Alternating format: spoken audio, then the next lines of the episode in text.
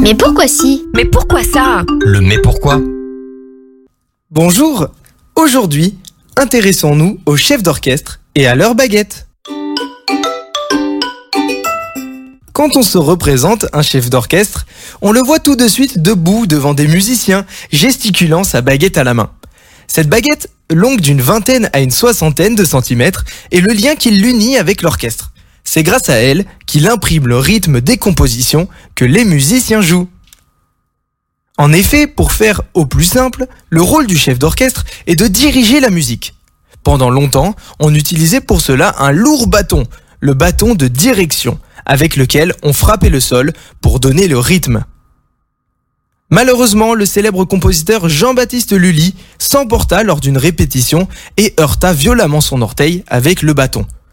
La blessure causée donc par ce coup arrêta l'utilisation pure et simple du bâton de direction. Il fallut attendre le milieu du 19e siècle pour que l'utilisation de la baguette soit admise.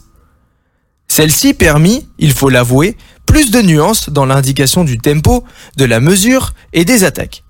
Avec sa baguette, le chef d'orchestre pouvait diriger plus finement les œuvres musicales en s'adonnant à une gestuelle que tous les musiciens reconnaissaient et surtout suivaient. Aujourd'hui, l'utilisation d'une baguette, faite en bois léger ou en fibre de verre ou encore en fibre de carbone, représente la norme. Certains grands chefs d'orchestre choisissent de ne pas utiliser cette baguette, mais cela reste rare et semble être plus lié à la personnalité des chefs d'orchestre qu'à des contraintes techniques.